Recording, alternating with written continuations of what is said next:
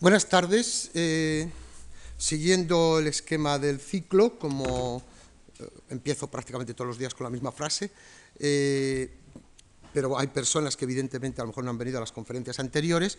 Hoy corresponde, de una manera ya testimonial como estamos haciendo, y después de haberlo hecho el día anterior con el Teatro Cervantino, corresponde mm, hablar de Lope en la escena española de estas décadas últimas, y metodológicamente quiero indicarles a ustedes que lo que voy a hacer es más o menos eh, hacer un recorrido como el que he hecho con Cervantes y como el que haré con Calderón o el que haré eh, también con Tirso. Es decir, voy a intentar eh, poner sobre la mesa cuáles han sido las representaciones fundamentales que ha habido del Teatro de Lope, brevísimamente, porque es simplemente mm, recordarles a ustedes lo que tienen en mente, como es lógico, para centrarme en un testimonio concreto, en este caso ya no hacerlo, aunque ayer me detuve fundamentalmente en la Numancia, eh, para eh,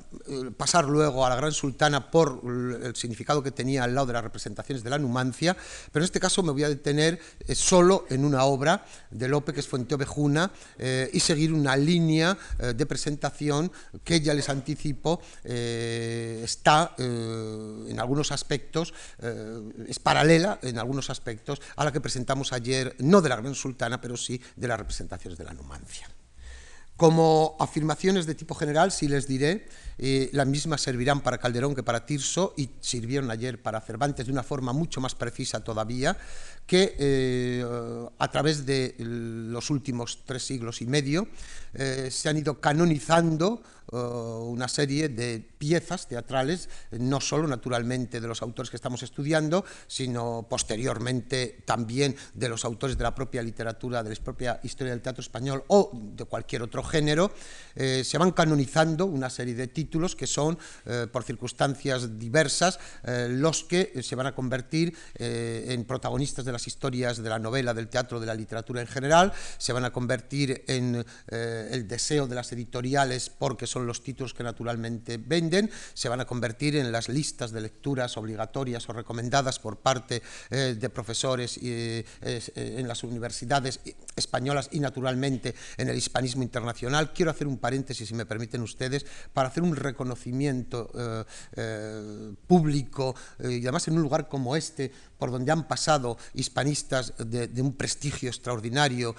como puede ser, y lo ha repetido en, varias ocasiones, y he estado al lado de él hablando de teatro clásico Francisco Ruiz Ramón, o como lo ha podido ser la profesora Profetti, venida desde Italia, el profesor Ruiz Ramón desde Estados Unidos y otros que han pasado por aquí. Quiero hacer un homenaje a este mundo del hispanismo internacional que en muchos momentos ha sido el que ha mantenido a un nivel eh, crítico excelente el acercamiento a autores y obras de nuestra literatura que por circunstancias diversas en este país en algunos momentos de su historia reciente o bien no, nos acercábamos a ellos o no se acercaban a ellos eh, por, motivos de tipo ideológico o simplemente porque esa canonización de la que estamos hablando impedía que eh, autores considerados secundarios u obras consideradas secundarias no recibieran la atención que merecen. Creo que el mundo del hispanismo, el mundo del hispanismo inglés, francés, italiano, norteamericano, eh, fundamentalmente con el alemán, dedicado sobre todo a un autor como Calderón, eh,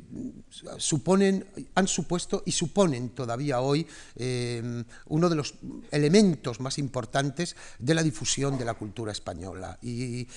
cuando uno se acerca a un país, como puede ser, y perdonen que la divagación o el paréntesis sea un poco largo, pero hay que, hay que decirlo así, cuando uno se acerca a un país como puede ser ahora mismo Estados Unidos, y lo recuerdo porque creo que, viene a cuento el, hacer, el hacer justicia en este campo. Cuando se acerca a, un campo como el de los estudios eh, por parte de los hispanistas norteamericanos hoy, eh, muchos de ellos españoles viviendo en Estados Unidos, eh, uno se asombra no solo de lo que significa lingüísticamente, de lo que está significado lingüísticamente, que se está repitiendo continuamente, pero a veces no se dice también lo que está significando el acercamiento no solo a, literatura, a la literatura, sino al cine español, al historia o al arte español. Creo que merece de verdad que esto se diga, porque a veces citamos, nos aprovechamos de los trabajos de los hispanistas eh, y no citamos los nombres, unas veces simplemente porque, porque mm,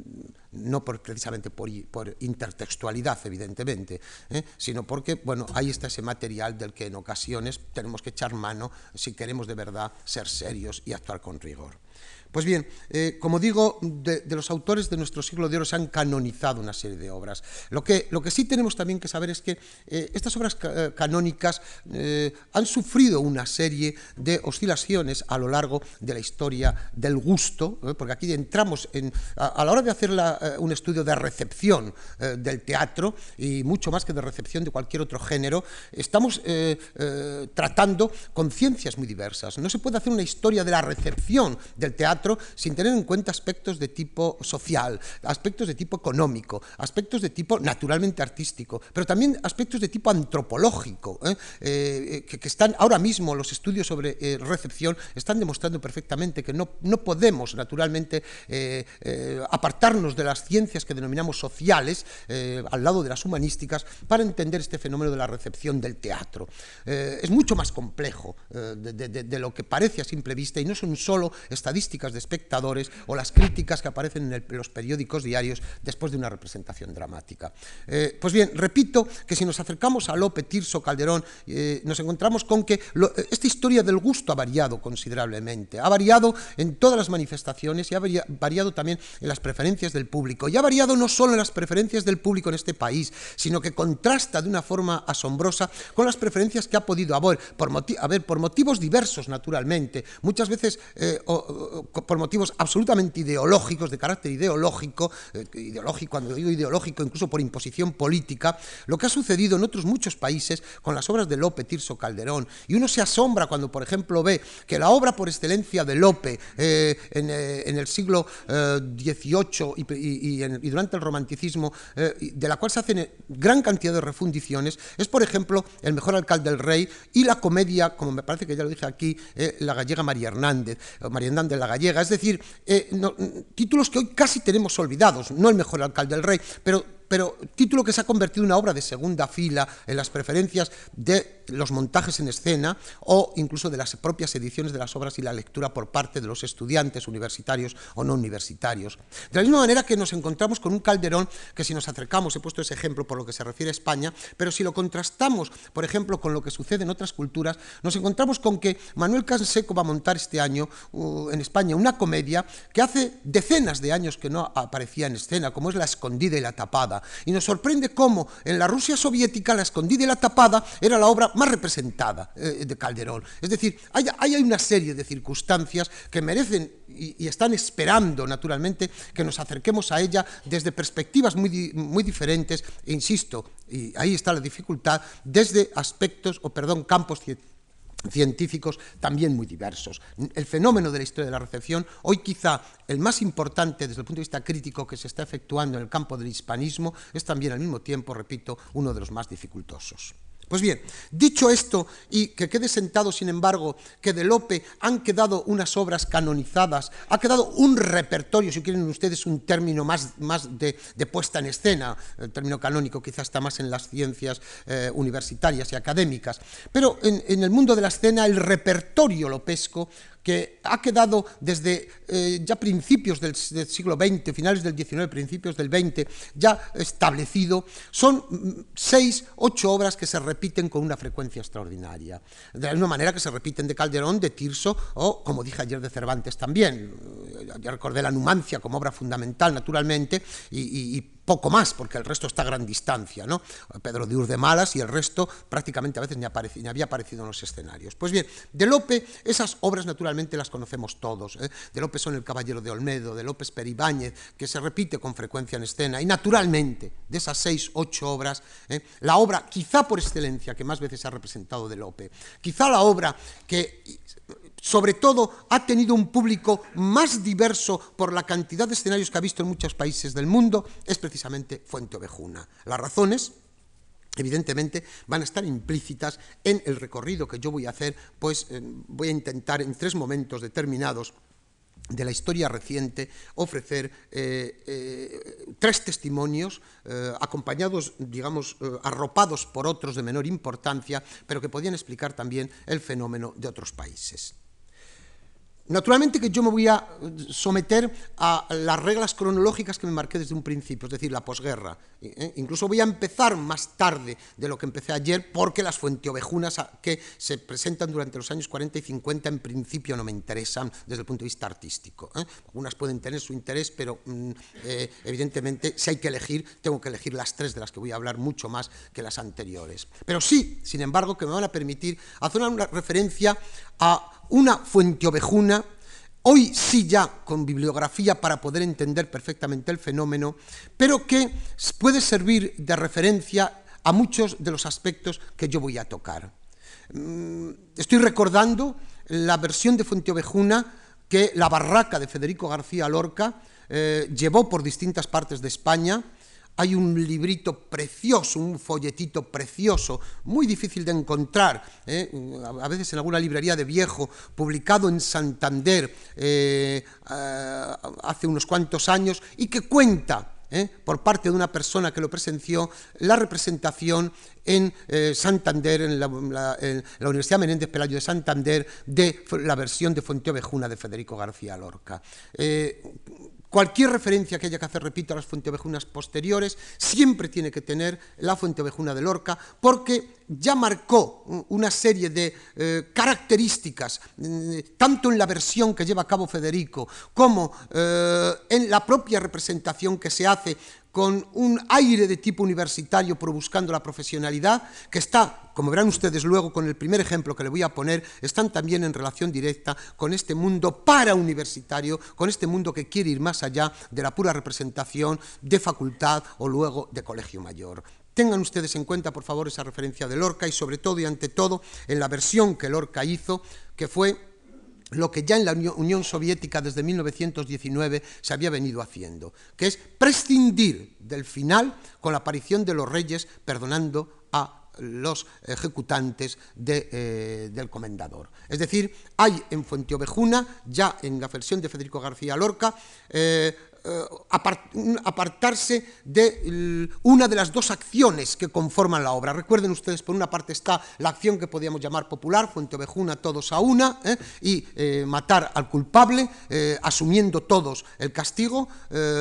y por otra parte está lo que podríamos llamar acontecimientos de tipo histórico-social, por otra parte imprescindibles, como demostró una de las personas más inteligentes que ha tenido la filología española, que ha sido el profesor Juan Manuel Rozas. Esa segunda acción ¿eh? Segunda eh, en orden, no en importancia, que es la historia de la conquista de Ciudad Real, la historia eh, de tipo político, político que está arropando continuamente la acción que podemos llamar dramática, más intimista de la venganza y la muerte del comendador. Toda esa otra parte, que naturalmente es menos dramática que la que estamos mencionando, toda esa parte, esa parte de, de Ciudad Real y la conquista de Ciudad Real y las características de tipo político que envuelven el conflicto, se va a prescindir de ella en algunas ocasiones. Y en la, Unión Soviética desde 1919 ya se hace y Lorca también va a cortar este final. Como yo le dije a ustedes el otro día,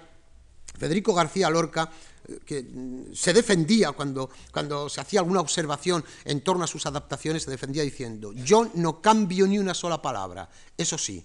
uso la tijera. Y efectivamente, Federico corta el final de Fuenteovejuna para darle un sentido que eh, en principio, en principio y en final, disculpen, en principio y en final, no es naturalmente el que Lope de Vega le va a dar en su obra. Pues bien,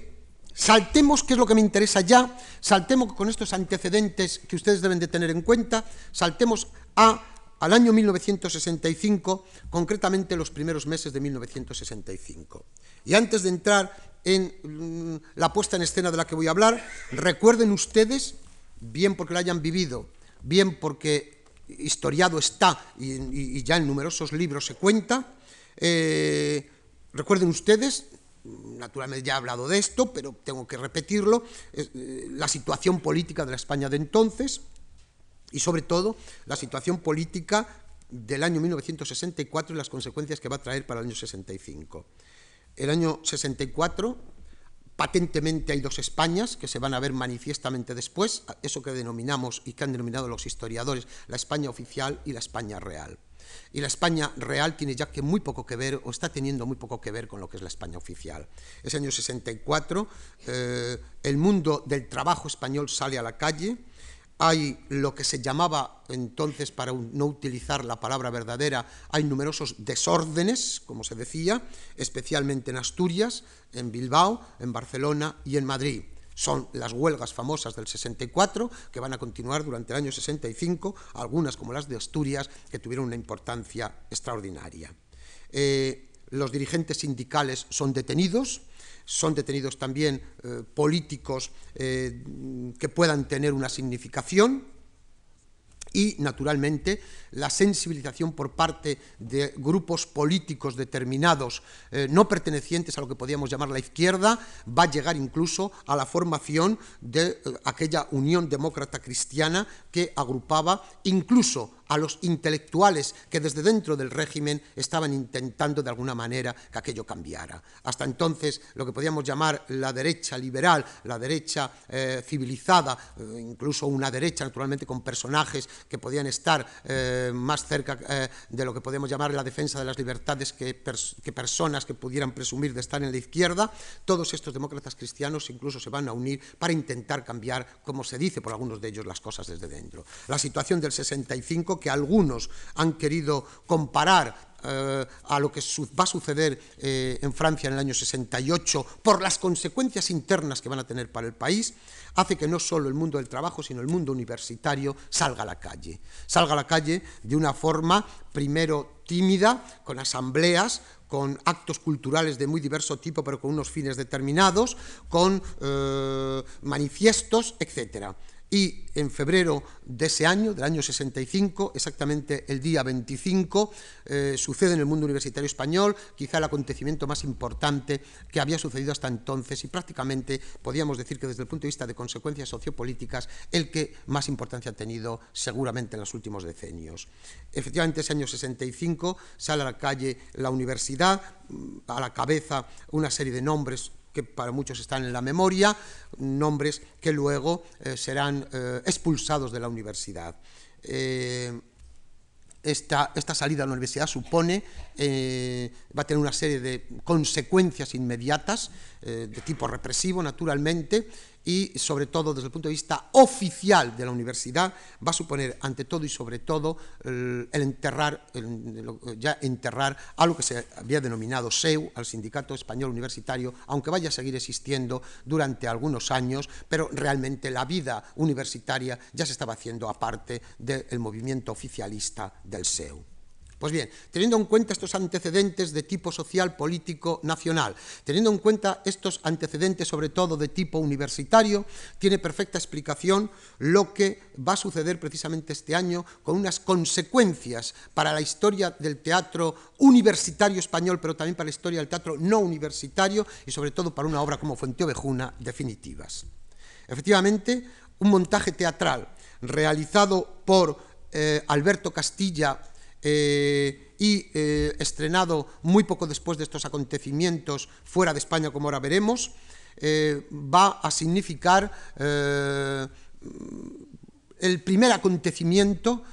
importante por parte del mundo universitario español fuera de las aulas y de los colegios mayores dentro del campo artístico que se había realizado hasta entonces. Es decir, hay ya un eco internacional incluso ¿eh? de un montaje teatral y que va a ser sintomático de una situación que está, como digo, eh, bañando eh, toda la Universidad Española. Y además lo significativo de todo esto es que quien lo va a hacer va a ser un director universitario y nada menos que con, no eh, con el, eh, el, teatro universitario de un distrito determinado, como se decía entonces, de una universidad determinada, sino incluso con la Compañía Nacional del Teatro Universitario, es decir, con lo que se llamaba el TNU, el Teatro Nacional Universitario. ¿eh? Alberto Castilla, director nombrado por mm, el SEU, meses antes, él había sido director del Teatro Universitario en Aragón, en Zaragoza, va a montar eh, una obra de Lope llamada Fuente Ovejuna en versión, y digo una obra de Lope llamada Fuente Ovejuna porque hay que corregir inmediatamente, en versión del propio Alberto Castilla. Dice Alberto Castilla, escribe, ha escrito posteriormente Alberto Castilla, dice, entre aquellos estudiantes, estudiantes se refiere a los que se habían manifestado el 25 de febrero, se encontraban miembros del TEU, de los TEUs, de los teatros universitarios. Dice que en aquellos días preparaban el montaje para el TNU de Fuentovejuna, un espectáculo que en forma natural y aún añadiría yo inevitable se encadenó a la sucesión de hechos culturales de aquella oposición antifranquista. Y concluye, para los componentes del Teatro Nacional Universitario, la preparación de Fuenteovejuna fue un hecho teatral vivo, absolutamente integrado en nuestra realidad cotidiana, un montaje repleto de impresionantes significados con los acontecimientos políticos sociales que nos había tocado vivir. Estas palabras, en el fondo, están eh, expresando eh, perfectamente las ideas que yo ayer también mencioné en ese devenir de los montajes en torno a Cervantes con la Numancia y en torno a esos años 60, en los cuales recuerden ustedes que yo cité dos ejemplos, el ejemplo por una parte de Tamayo, y el, eh, más hacia el espectáculo, y el ejemplo de Miguel Narros en el Teatro Español en el 66, buscando ir más allá del espectáculo con las referencias a la situación político-social de entonces. En, este, en aquel caso, la española interna y también la guerra del Vietnam. Aquí, estos acontecimientos universitarios son los que van a precipitar ¿eh? mucho más el montaje de Alberto Castilla de Fuenteovejuna. Un montaje que va a tener un, fin absolutamente político y eh, eh, olvidándose incluso, y él lo ha reconocido luego en varias ocasiones, olvidándose incluso de muchos de los aspectos artísticos y en algunas ocasiones podíamos decir, no la palabra no la ha empleado él, ¿eh? pero sí la empleo yo, eh, después de todo lo que uno ha podido investigar y uno ha podido hablar eh, con los participantes en aquel montaje, alguno como la propia mujer de Alberto Castilla haciendo de Laurencia ah, o el propio Quintana que ustedes pueden ver hoy en escena aquí en Madrid haciendo de Frondoso, personajes que cuentan como aquello, naturalmente, que se buscaba una intencionalidad y que en algunos aspectos podía ser tachado incluso de un tanto demagógico. ¿Qué sucede con este espectáculo de Fuenteovejuna? Este espectáculo, naturalmente, sin el final, que también Lope había prescindido de él, sin la aparición de los reyes en escena, sin la búsqueda del perdón por parte de la autoridad, sino dejándolo en un acontecimiento de revolución popular hacia el opresor, ¿eh? evidentemente va a tener una repercusión sobre todo y ante todo porque se va a estrenar en el extranjero y los acontecimientos y el escándalo que supone, con lo que ahora diré, va a llegar hasta Madrid. Es verdad que, en primer lugar,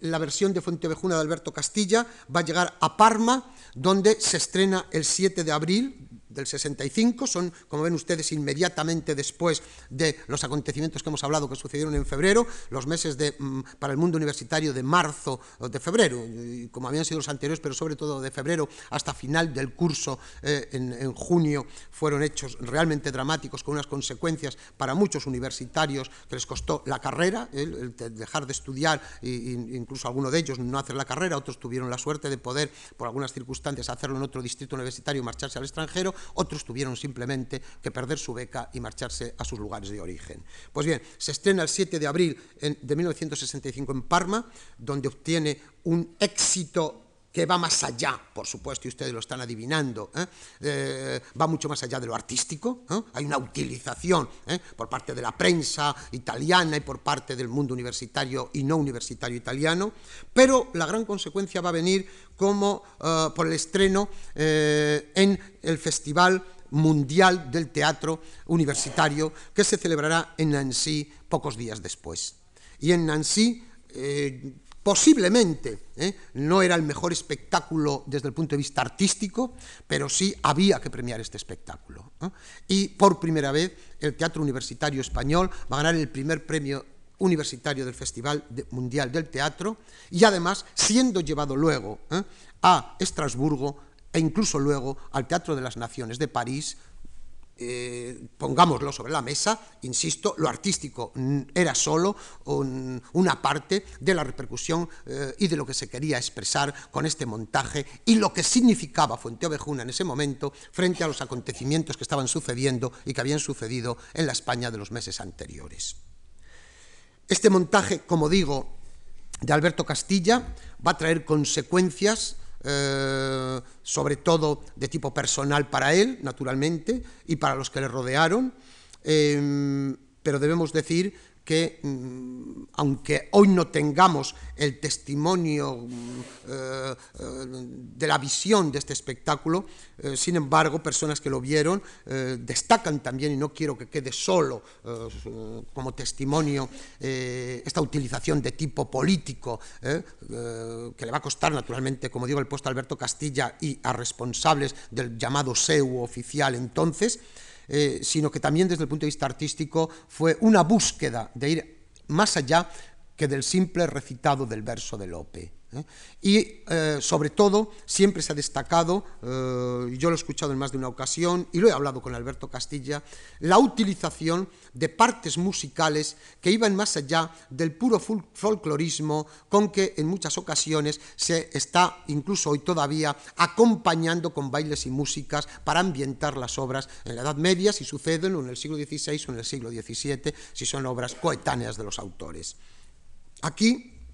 se está poniendo uh, una música que proviene de campos muy diversos, sí desde el, punto de vista folclórico, pero como verán ustedes, con un nombre detrás muy significativo, de la misma manera que se está buscando también eh, la música de una película determinada con una enorme repercusión y que está en relación directa con lo que se quiere decir con este montaje. Me explico. La música que se pone son la música de los cuatro muleros, de nuevo Lorca, de nuevo una referencia a la barraca, de nuevo un homenaje a aquella versión de Fuente Ovejuna que siempre estará presente en, las personas que desde un campo determinado artístico han montado Fuente Ovejuna. En segundo lugar, Negra Sombra, ¿eh? con eh, ya desde el mismo título, eh, una música, como ustedes saben, bellísima, la de Negra Sombra, y que está también intentando poner en evidencia ese mundo sombrío, nebuloso, ese, mundo de la opresión y de la prepotencia que Fuenteovejuna muestra. En tercer lugar, algo que molestó profundamente a algún crítico de entonces, eh, que fue eh, un homenaje, por otra parte, a otro nombre definitivo dentro ya no tanto del mundo del teatro como en el mundo del cine español. Aparecen continuamente, machaconamente, luego veremos que eso se va a repetir en un montaje contemporáneo, los tambores de Calanda como un homenaje a Buñuel. ¿eh? Y por último, y muy significativamente, aparece la música de una película que fue una referencia para el mundo académico, para el mundo universitario, para el mundo político, ¿eh? como fueron otras películas de la España de finales de los 50 o de los 60, en este caso la película Morir en Madrid de Frédéric Rossif. ¿eh? Es decir, hay todo un componente, como ven ustedes, con una intencionalidad, y perdonen que use otra vez el término del que tanto abusé ayer, con una intencionalidad muy precisa, ¿eh? en un momento determinado y mostrando desde el punto de vista, yo hablaba antes de la recepción, ¿eh? desde el punto de vista, como ven ustedes, desde muy diversos campos, desde el punto de vista social, político, desde el punto de vista eh, filosófico incluso, estamos mostrando una obra que va más allá, insisto, que del puro recitado de unos versos. Lorca así también lo pretendió en aquella campaña popular que quiso hacer con la barraca. Intencionalidad, pues, ideológica muy clara, utilización, repito, de un texto como ya se había utilizado antes,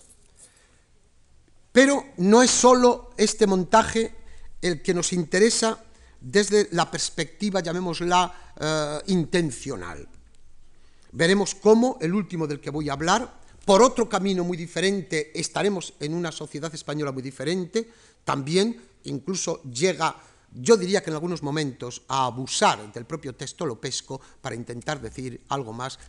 o, cosas al menos diferentes eh, y ampliables del mundo que presenta Lope de Vega. Pero me interesa, entre estos tres, de estos tres montajes que estoy hablando, como puente en el, que hemos, el primero que hemos mencionado y el último al que me referiré, recientísimo, me interesa el que en 1993 monta la Compañía Nacional de Teatro Clásico, eh, ayer hablaba del montaje de la Gran Sultana, también Adolfo Marsillac, también Carlos Titrinowski como escenógrafo se va a montar Fuente Ovejuna por parte de la Compañía Nacional de Teatro Clásico, título obligado naturalmente que tenía que estar en el repertorio de la compañía, aunque es evidente que Adolfo Marsillac prefería hasta entonces, como creo que prefirió después, comedias de carácter urbano, lopesco o calderonianos o tirsistas, mucho más que el mundo campesino, el mundo rural eh, y algunas manifestaciones que él hace eh, por ahí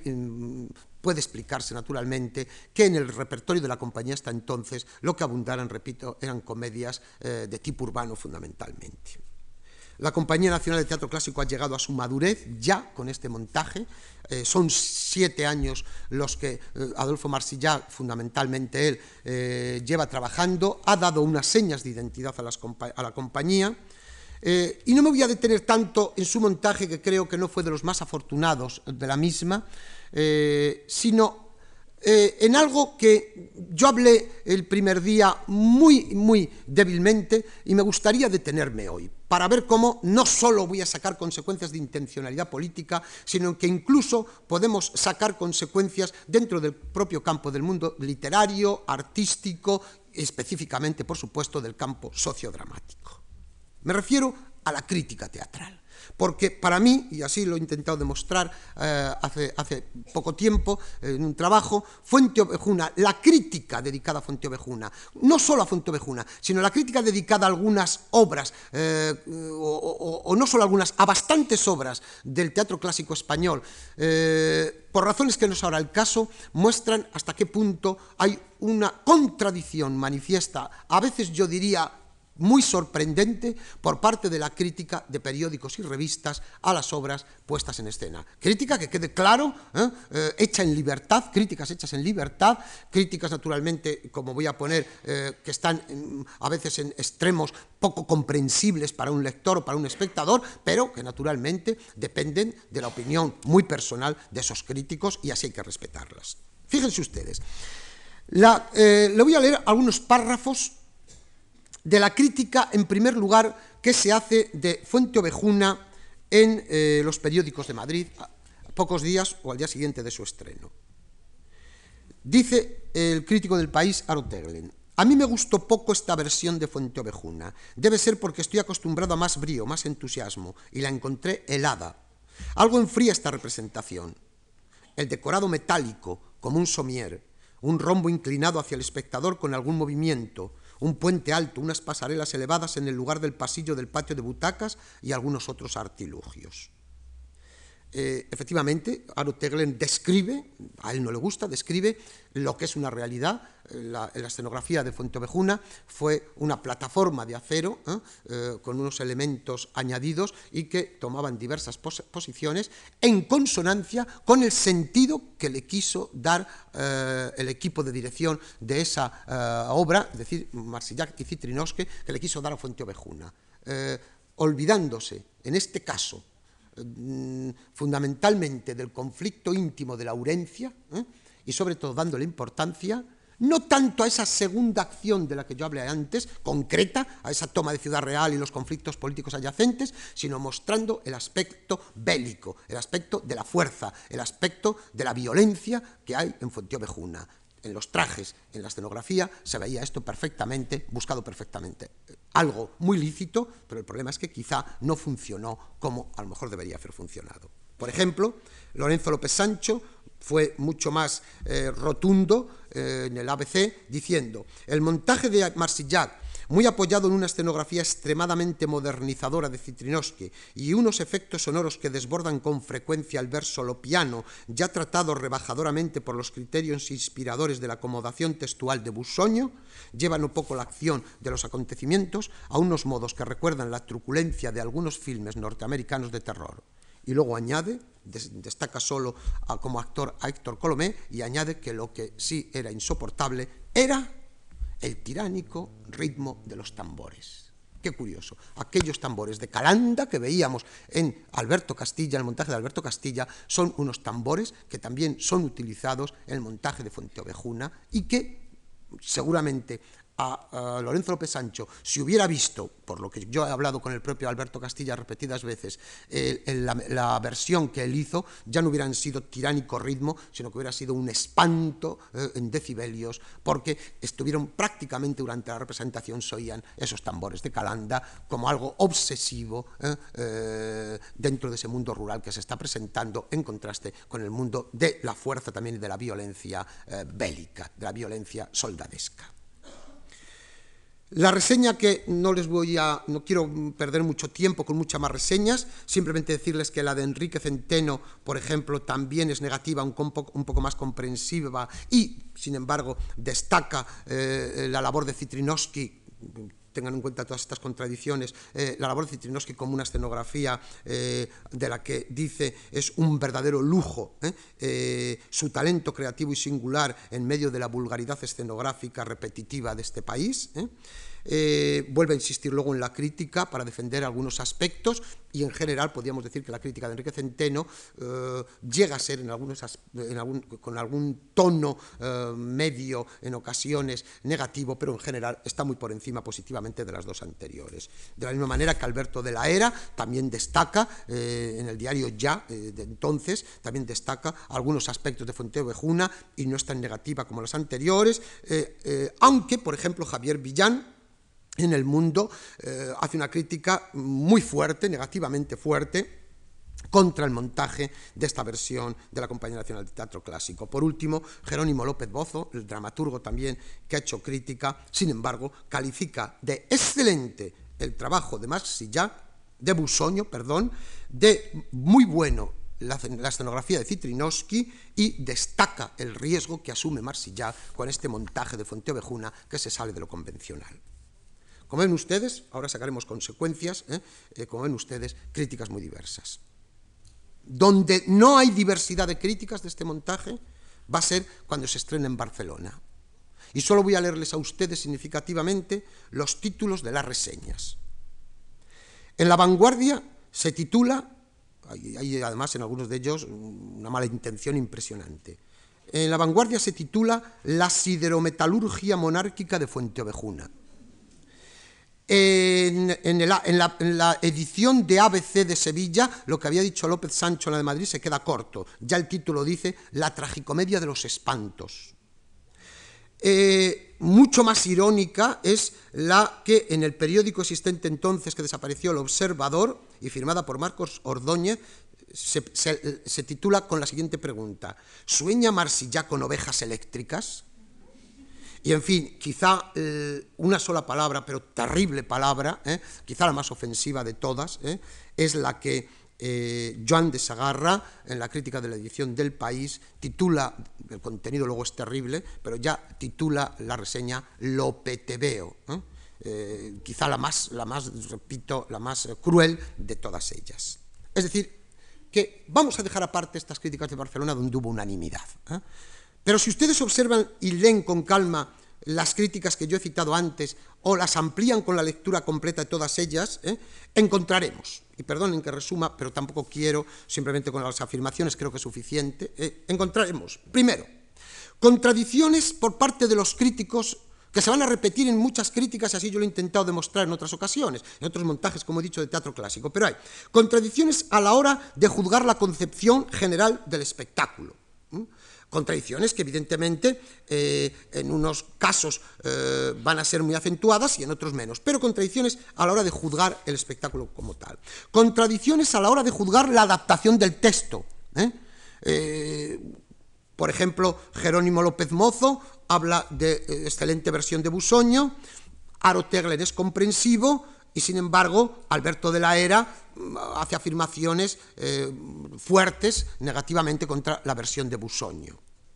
Contradicciones en lo que se refiere a la escenografía, y aquí sí que los polos son manifiestos, sobre todo entre las críticas que se hacen en Barcelona, que la mayoría de ellas van contra la escenografía, ¿eh? y eh, por ejemplo, las críticas que en Madrid se hacen, como por ejemplo la de Enrique Centeno, que incluso destaca el valor de la escenografía y sobre todo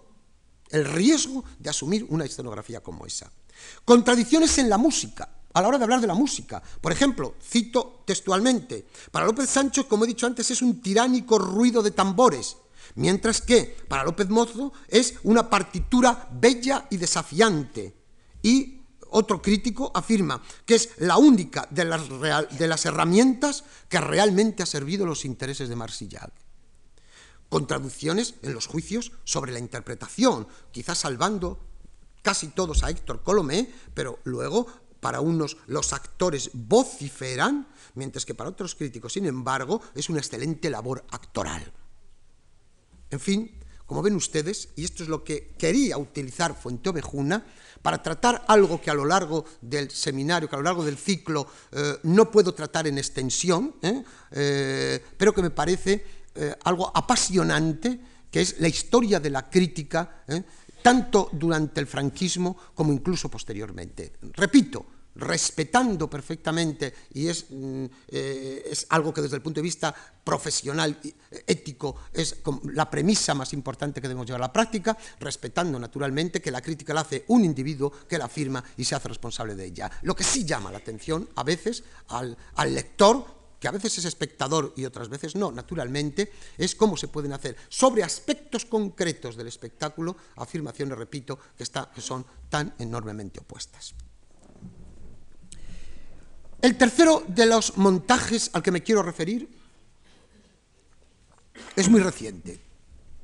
Es el montaje que quizá ustedes lo llegaron a ver, que en 1998 en enero de 1998, puso en escena el Centro Andaluz de Teatro, dirigido por Emilio Hernández y dirigida también la obra por Emilio Hernández. Es un montaje en el que participa el Centro Andaluz de Teatro y el Teatro Al-Kasaba de Palestina. Efectivamente, al lado de técnicos españoles, al lado de actrices españolas, al lado de montaje arropado fundamentalmente por el Centro Andaluz de Teatro, responsables también de la dirección del mismo son palestinos, uno de los autores de la música es palestino y Palestina son cuatro de las actrices que interpretan la obra. Hay evidentemente un interés muy palpable por parte del Centro Andaluz de Teatro para montar una fuente ovejuna que esté muy lejos de todo lo que se había hecho anteriormente. Efectivamente, la obra comienza con cuatro, perdón, con cuatro, en total con doce, eh, son doce, eh, doce actrices que se presentan ante los espectadores con su nombre y de dónde provienen. Y ocho de ellas provienen de ciudades y pueblos de Andalucía y cuatro provienen de Palestina. Georgina, que viene de Jerusalén, y Sandra y Katy, que dicen venir de Palestina una, del norte de Palestina la otra, y de Haifa la tercera. Cito textualmente como ellas dicen. Son pues protagonistas exclusivamente femeninos los que van a hacer esta versión de Fuente Ovejuna. Son mujeres de dos países y dos lenguas y las dos lenguas se van a utilizar naturalmente, la lengua árabe se va a utilizar mínimamente en la obra, ¿eh? Eh, y cuando se utiliza en algunas ocasiones es luego con, mm, con glosas que se hacen por parte de las actrices españolas, o al contrario, son manifestaciones que uno se da cuenta que hacen estas mujeres palestinas a los versos que acaban de decir las actrices españolas. Cada una de ellas haciendo los papeles de hombres y de mujeres que aparecen en Fuente Ovejuna. El montaje, por otra parte, quiero sacar luego consecuencias de todas estas características que estoy diciendo, naturalmente, tiene un sentido coral muy patente, aunque, eso sí, sin perder cada uno de estos personajes su individualidad. La disposición escénica favorecía este montaje coral, esta, esta, interpretación de personaje colectivo que es la obra y no solo el pueblo de Fuenteovejuna, con una jaula que envuelve a los personajes por tres de sus partes, siendo la última aunque eh, eh, físicamente eh, en partes de la obra no la tuviéramos, siendo la última en muchas ocasiones también una, cuarta pared, como se dice del mundo, en el mundo del teatro, la pared del escenario, que es física de hierro en algunas ocasiones y en otras ocasiones es la pared que está ofreciendo el propio público a esos personajes y a los problemas que nos presentan estos personajes. La versión, sí les puedo decir a ustedes, que es de todas las que podíamos comentar de Ovejuna, muy libre, yo diría que libérrima, y está hecha por otra mujer, Ana Rossetti, escritora, ¿eh? la cual,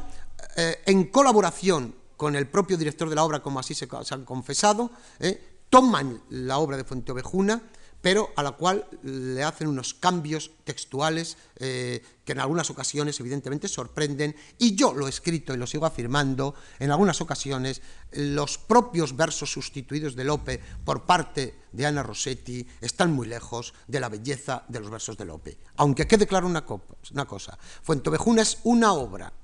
eh, hablo desde el punto de vista literario ahora mismo, Fuentovejuna es una obra que si desde el punto de vista escénico por eh, el conflicto planteado y lo que significa desde el punto de vista ideológico, como vemos ha sido utilizada y seguirá utilizándose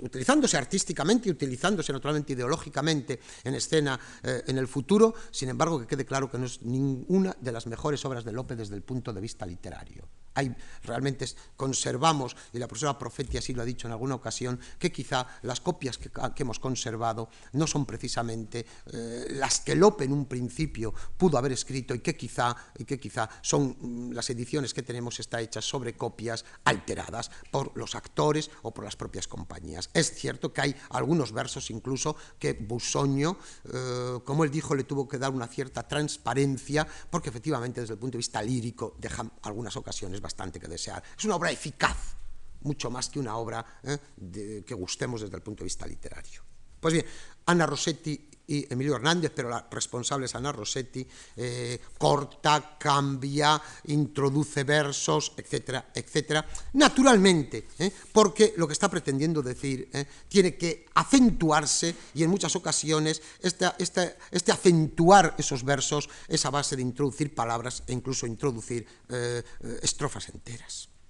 Prescinde incluso, que a mí me parece un error, me voy a poner un poco erudito, si ustedes quieren, prescinde de algo que aparece con frecuencia en nuestro teatro clásico, que son bellísimos, como es los sonetos, prescinde del soneto, ¿eh? que el Laurencia eh, pronuncia en la obra, en los versos eh,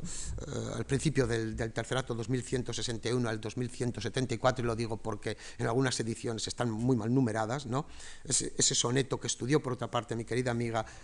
ya desaparecida Frida Beber de Kurlat en un trabajo magnífico, ese soneto que empieza amando, recelar, daño en la amado, un soneto bellísimo por otra parte.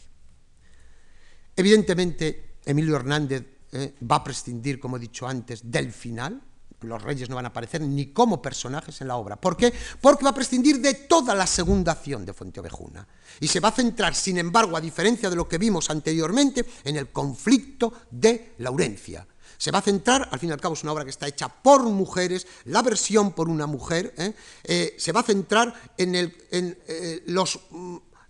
la ofensa realizada a Laurencia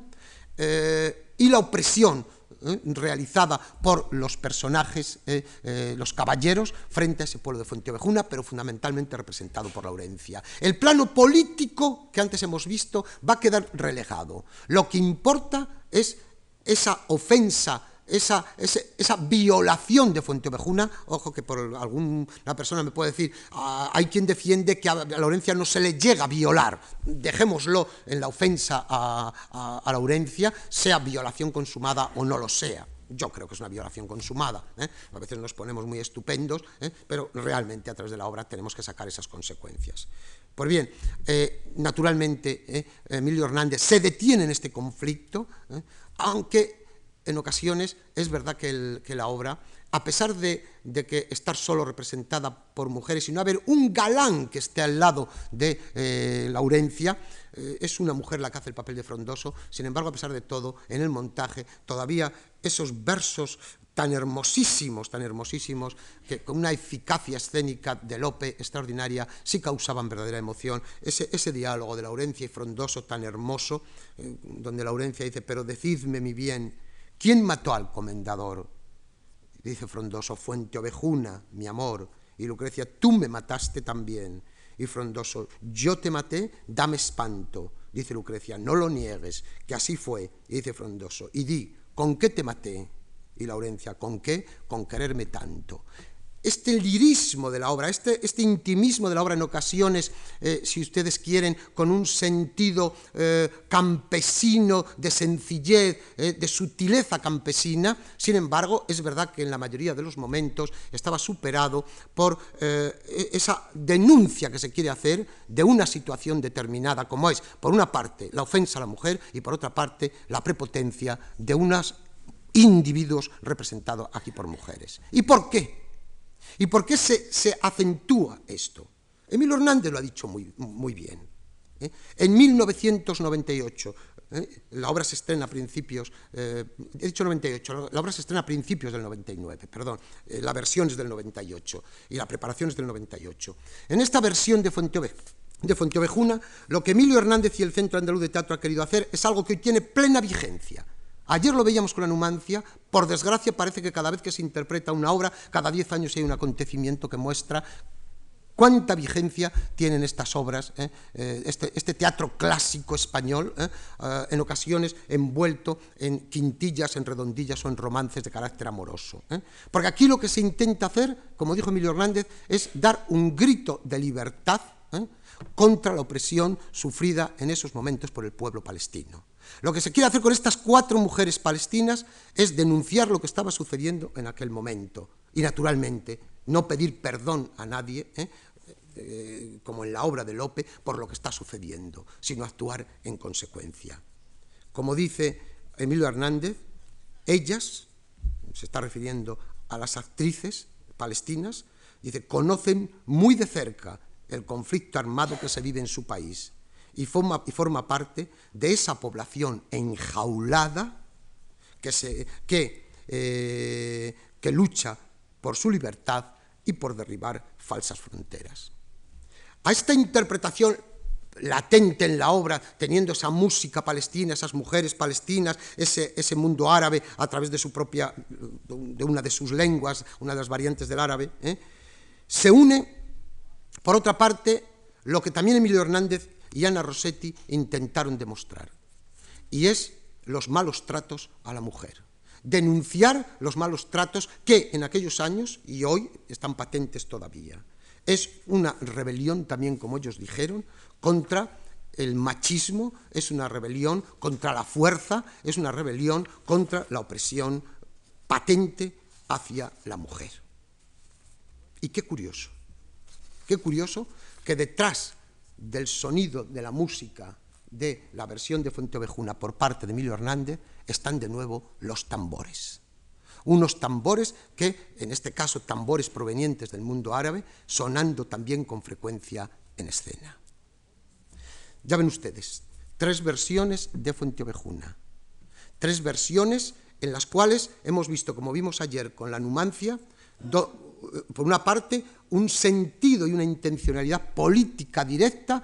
unida a unos acontecimientos también muy directos del mundo universitario. Por otra parte, una versión en que hay eh, eh, una crítica a la violencia, a la guerra, a la fuerza, a la opresión. Por otra parte, en la versión de 1999 eh, de Emilio Hernández, la protagonista en este caso, que es un personaje que encontramos con no tantos versos en la obra de Lope como es Laurencia, aquí sin embargo se convierte en la protagonista por excelencia. A mí me gustaría terminar, y así lo hice con parte de dos citas en un trabajo publicado en torno al tema, para sacar alguna consecuencia desde el punto de vista de algo que he mencionado antes, que es la historia de la recepción de estas obras clásicas. Una recepción, naturalmente, ¿eh? Que viene desde el punto de vista crítico, como lo hemos visto, y que viene como consecuencia fundamentalmente de esos espectadores que se han acercado con gusto a ver María Hernández la Gallega hace 150 años y no a Fuenteovejuna, y que hoy, naturalmente, desconocen completamente a María Hernández la Gallega y que han canonizado Fuenteovejuna. Este crítico ha dicho, El ejemplo de Lope, en particular, tiene múltiples casos parejos, pero lo más relevante para nosotros es que funciona como paradigma de la necesidad de un método de estudio receptivo que incluya igualmente un rastreo sobre el momento de creación artística. Debemos ir más allá de las meras asignaciones de sentidos que reviven la esencia del texto y acercarnos al mismo texto desde su génesis constructiva y evolutiva para poder explicar en última instancia su posición siempre inestable, esas curvas que yo decía, en un canon determinado. Un acopio de datos del momento genético, el momento en que nació el texto estudiado,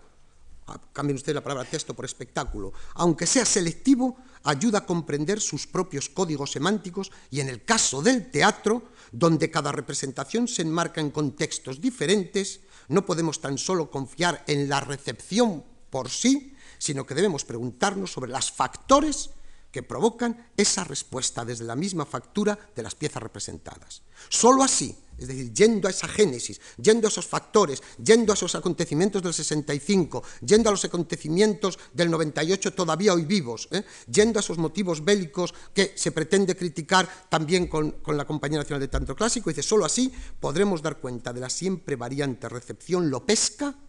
en un marco diacrónico que ilustre esta genealogía de cambios, de cánones y de preferencias. Yo diría que en todo lo que he dicho ha habido cambios, ha habido preferencias, ha habido, naturalmente, elecciones por parte de los directores y los escenógrafos, pero ha habido algo que ha estado en las tres obras. ¿eh? Han permanecido en todas ellas el ruido de unos tambores. Curiosamente, allá entre los años en que en 1965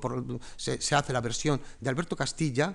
una mujer también ¿eh? estrena una obra con un título muy significativo y también con un fin muy significativo. Precisamente la obra, que no ha sido repuesta y debería hacerse, se titulaba Olvida los tambores. Ojalá que olvidemos los que están sonando ahora. Muchas gracias.